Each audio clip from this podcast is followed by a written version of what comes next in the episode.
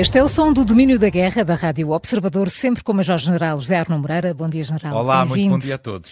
Aqui no domínio da guerra seguimos sempre com atenção o percurso pouco convencional e até provocatório de Prigozhin na guerra da Ucrânia. Falámos uh, da sua condução das operações em Bakhmut, do desrespeito constante por Sergei Shoigu e por Valeria Gerasimov, da marcha da justiça sobre Moscou a 24 de junho e sobre a mais recente presença na Bielorrússia.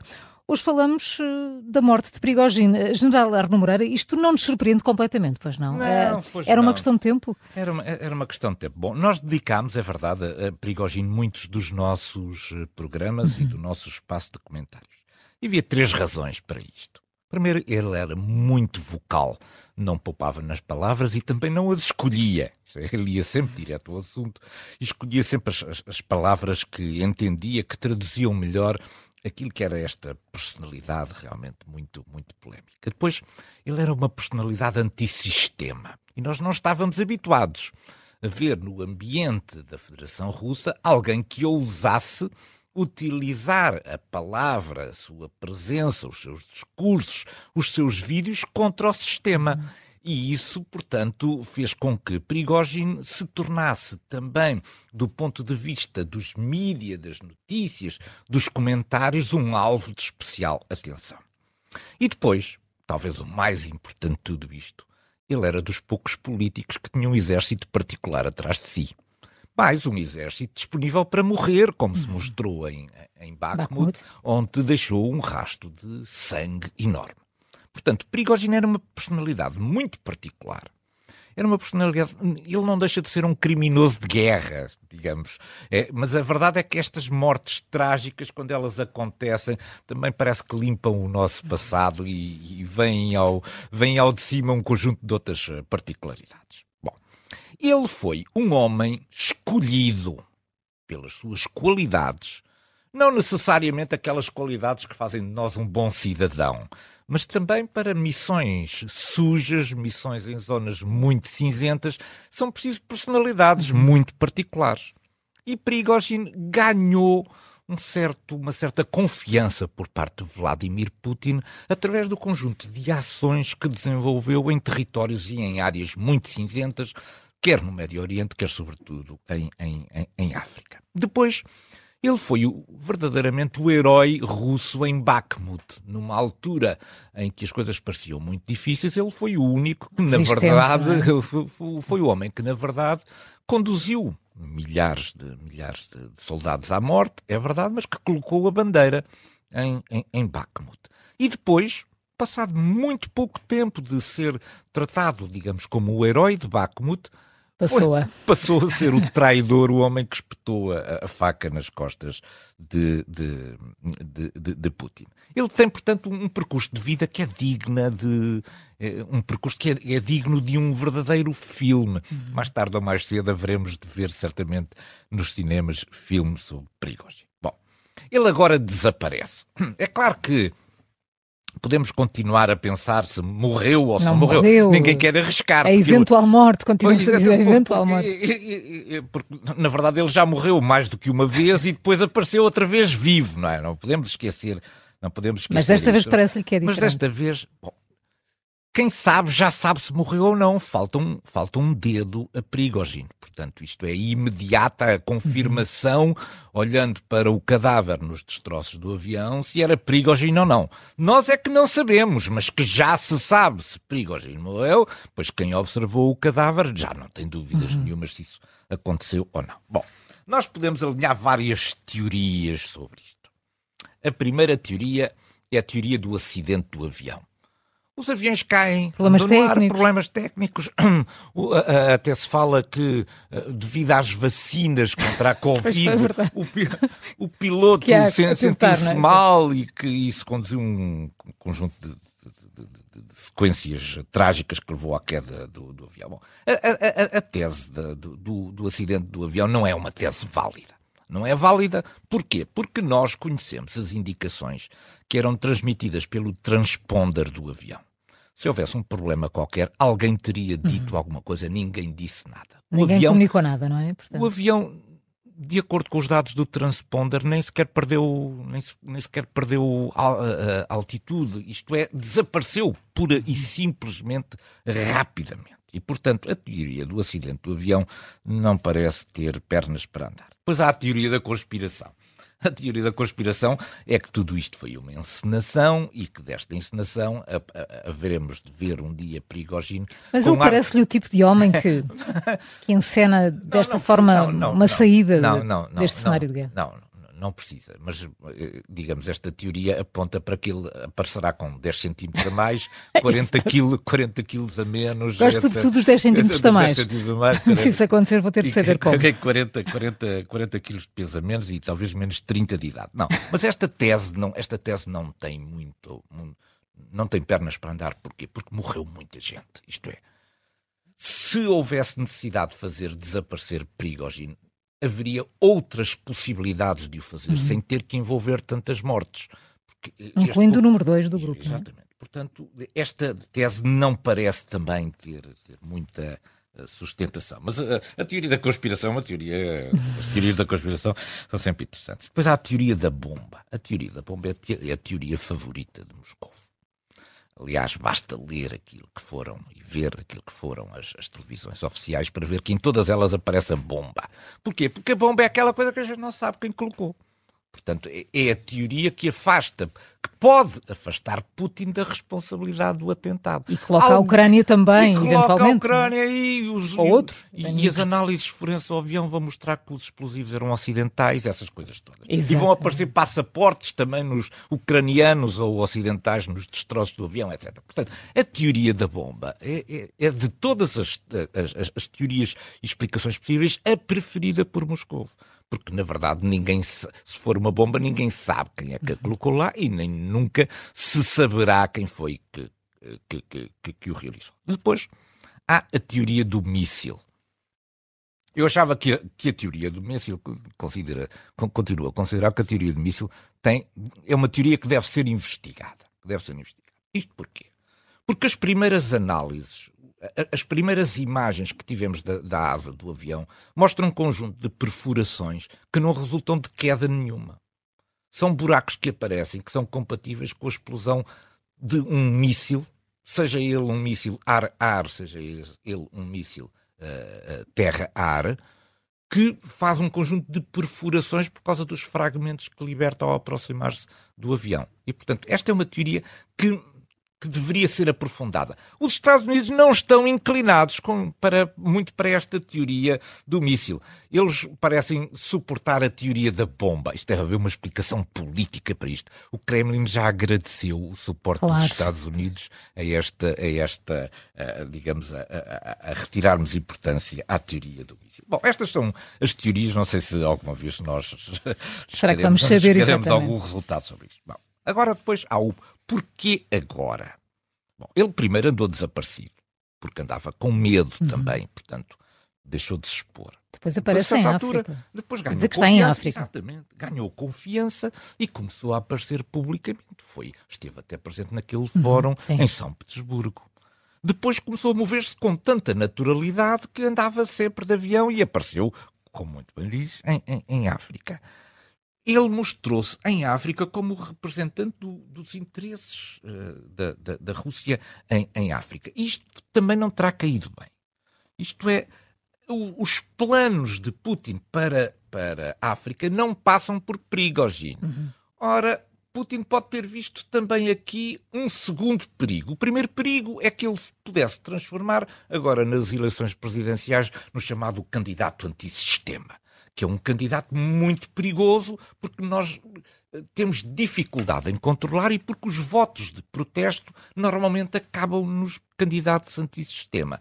E, portanto, o desaparecimento de um potencial inimigo político presidencial não deixa de ser interessante para Putin. Mas, por outro lado, também esta questão de África é importante. Putin tem planos para a África. Passam pela Wagner, mas não passam por Prigogine. E a ida de Prigogine à África veio alterar a condição. Porque o que é que foi Prigogine fazer à África? Segurar os contratos da Wagner. e, portanto, de alguma maneira, manter a Wagner uhum. no seu controlo, em vez de estar a Wagner dependente daquilo que são os financiamentos do Estado russo. Isto era uma, foi uma manobra, portanto, muito perigosa. O que é que, quais são as consequências? Bom, as consequências são que Wagner pode desaparecer. E pode desaparecer porque nós, neste, nesta área muito cinzenta destes negócios, não há muitas personalidades que conheçam as pessoas claro. certas. Uhum. E, portanto, o desaparecimento de Prigogine é o desaparecimento de um homem que sabia fazer a ligação entre é? aquilo, uhum. entre o dinheiro, entre as malas de dinheiro. Nós se havia 50 mil homens da Wagner para pagar, imaginemos a quantidade de dinheiro que era preciso circular mensalmente. E, e Prigogine era o homem que, através deste universo de empresas, sabia fazer os contratos e circular o dinheiro. Zelensky está mais descansado, porque era um elemento muito perturbador, uhum. uh, Prigogine, uh, sobretudo imprevisível. Uh, Putin perde um concorrente presidencial, perde o homem que o ameaçou diretamente e que lhe retirou uh, e que lhe retirou o prestígio e a confiança do, do, do sistema. A Polónia sente-se mais segura agora que ele desapareceu também da Bielorrússia.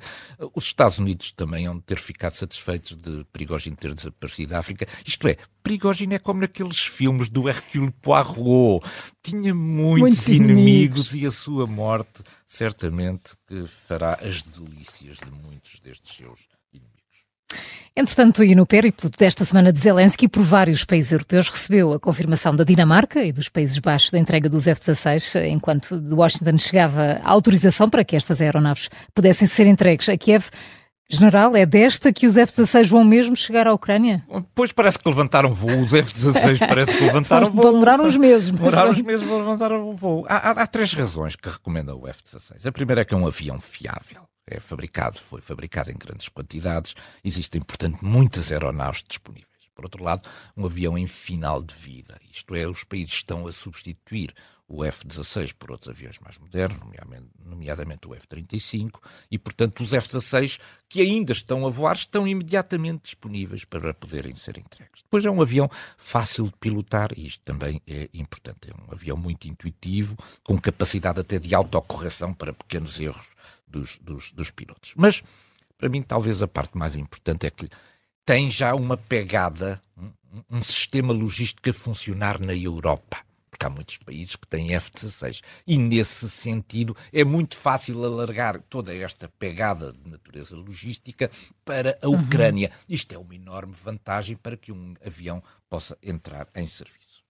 Por que é que a Federação Russa está indisposta com este apoio? Bom, Primeiro por questões militares, porque isto vai contestar a superioridade aérea local uhum. que a Federação Russa tinha até aqui. Depois, porque o F-16 vai trazer uma capacidade de apoio à manobra terrestre que até este momento não havia. Depois, por questões de natureza política. É que um sistema F-16 não é um sistema que seja entregue para cumprir uma missão de seis meses. Quando eu entrego um sistema F-16 é por pontos. muitos anos. Uhum. Por muitos, muitos anos. O que é que isto significa? Que o Ocidente continua disponível no longo prazo para continuar a apoiar a Ucrânia. E neste sentido, também do ponto de vista da leitura política, isto indispõe Moscou. E depois, porque há uma, uma dúvida que se instala, é que não houve até agora uma única linha vermelha que o Ocidente não tivesse ultrapassado do ponto de vista dos equipamentos. Uhum. Isto é. Discute-se muito, mas depois acaba por. Muito, mas acaba por dar. Ora, como não apareceu essa linha vermelha, Moscou desconfia que essa linha vermelha nunca aparecerá. Uhum. Isto é, o Ocidente estará sempre disponível para incrementar o seu apoio tecnológico à Ucrânia. Isto é, portanto, muito importante e percebe-se bem o nervoso da Federação Russa. Entretanto, é preciso formar pilotos. Sim, isto ainda vai demorar, não é? E vai demorar o, o, o seu tempo, certamente. Esta semana tivemos acesso a um vídeo filmado no interior de uma fábrica de automóveis russa que, que, que, de certa forma, nos esclarece sobre os novos métodos de recrutamento que estão a ser implementados pelas autoridades. General, que análise faz disto? O que é que ficamos este, a saber este, através deste este vídeo? Este vídeo é espetacular. Este vídeo é espetacular. Bom, ele foi filmado na cidade de Toliati, que é uma uhum. cidade na Rússia Ocidental, junto do, junto do rio Volga, e que se constitui hoje em dia como um dos grandes centros da indústria automóvel da Federação Russa. Isto é, há muitos trabalhadores disponíveis. O que nós estávamos habituados até agora era ver os centros de recrutamento ou ações de rua em que as Forças Armadas russas tinham centros de recrutamento móveis, as pessoas iam informar-se e inscreviam-se aquelas que queriam. Mas essa técnica não está a resultar, porque as pessoas não aparecem nos centros de recrutamento e não se inscrevem. Então é preciso ir à Acho... procura das pessoas no sítio onde elas estão e de onde elas não podem fugir as fábricas. Portanto, neste momento, o recrutamento está a ser feito no ambiente de trabalho, quando as pessoas inesperadamente vêm, são, são reunidas, claro. surpreendidas e têm que ouvir as mensagens e os discursos até ao final, antes de dizerem se se querem inscrever ou não. O que é que nós ficamos? Ficamos a saber muita coisa por este vídeo. Este vídeo foi muito esclarecedor. A, a cidade tem 700 mil habitantes. Ora, são impostos, ficamos a saber, a, a pessoa que, o, o recrutador eh, afirma que ah, a cidade tem que dar 2 mil combatentes. 2 mil combatentes. É um número relativamente é? grande. Sim. E depois diz assim, ainda só temos 250. Significa tem que, ir a muitas fábricas. tem que ir a muitas fábricas, só tem 250 ainda. E mais, só temos um mês para chegar aos 2 mil. Isto é, é preciso ainda recortar montanhas de pessoas. Ora, depois vêm as ameaças.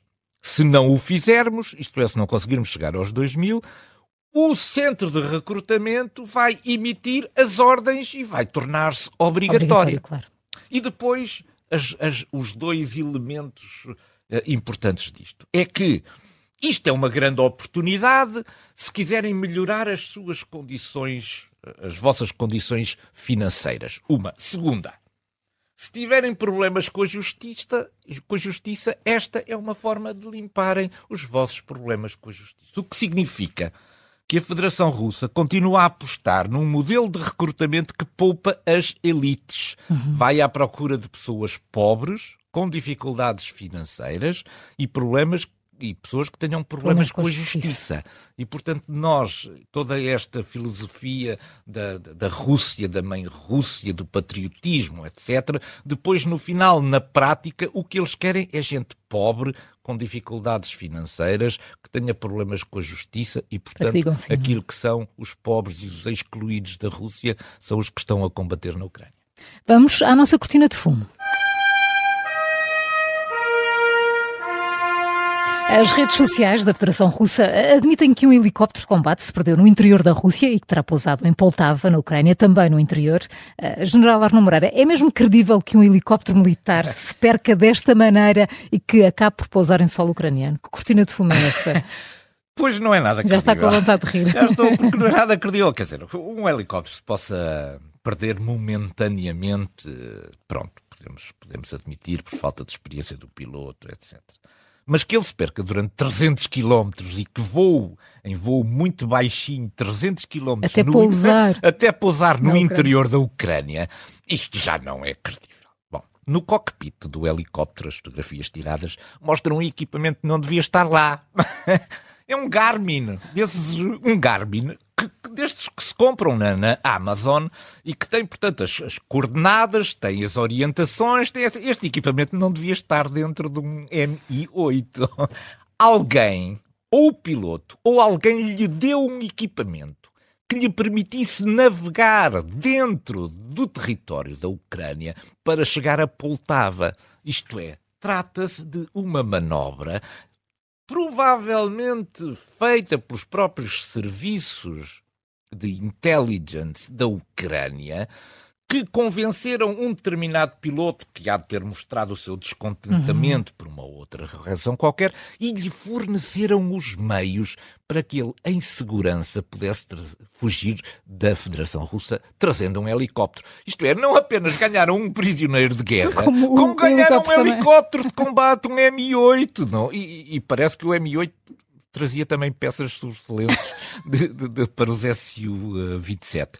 E, portanto, isto é absolutamente extraordinário que se consiga hoje em dia não apenas que as pessoas, eh, de alguma maneira, possam desertar, mas que eh, tragam consigo um conjunto de equipamentos muito relevantes para a própria Ucrânia.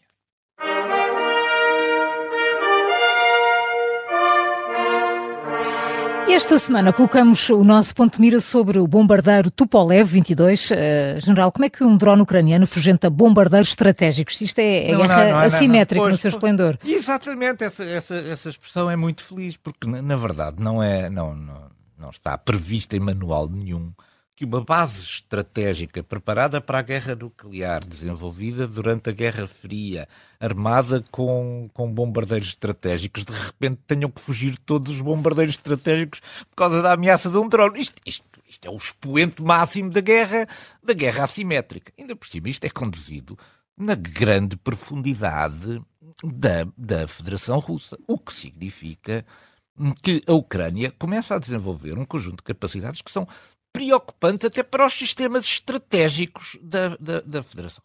Como é que a Ucrânia descobriu isto? Bom, é que nós tivemos, entretanto, acesso a um conjunto de imagens de open source intelligence que mostram que empresas como, por exemplo, a Planet Labs, que são empresas civis, têm fotografias sobre as bases aéreas estratégicas da Federação Russa com muito poucos dias de antecedência. Isto é, as fotografias disponíveis são de três ou quatro dias antes do ataque. Isto é, no dia 16 de agosto, já os ucranianos sabiam, através das fontes abertas de intelligence, qual era o posicionamento exato de cada um dos Tupolev 22 dentro da base. Isto é, hoje em dia, a, a, as open source intelligence são tão importantes que, com poucos dias de antecedência, é possível confirmar a presença ou não presença em determinados locais de bombardeiros estratégicos. E, portanto, este é, o, é, é um dos grandes exemplos daquilo que é o potencial de combate de um drone hoje em dia. Ele, na verdade, perturba seriamente os equilíbrios e todas aquelas noções que nós dávamos como adquiridas de que uma base aérea estratégica está super protegida e imune a qualquer interferência exterior. General Arno Moreira, chegamos ao fim de mais um domínio da guerra. Para a semana a mais. É sempre um gosto. Até lá. Bom um fim prazer, de semana. Um bom fim de semana a todos.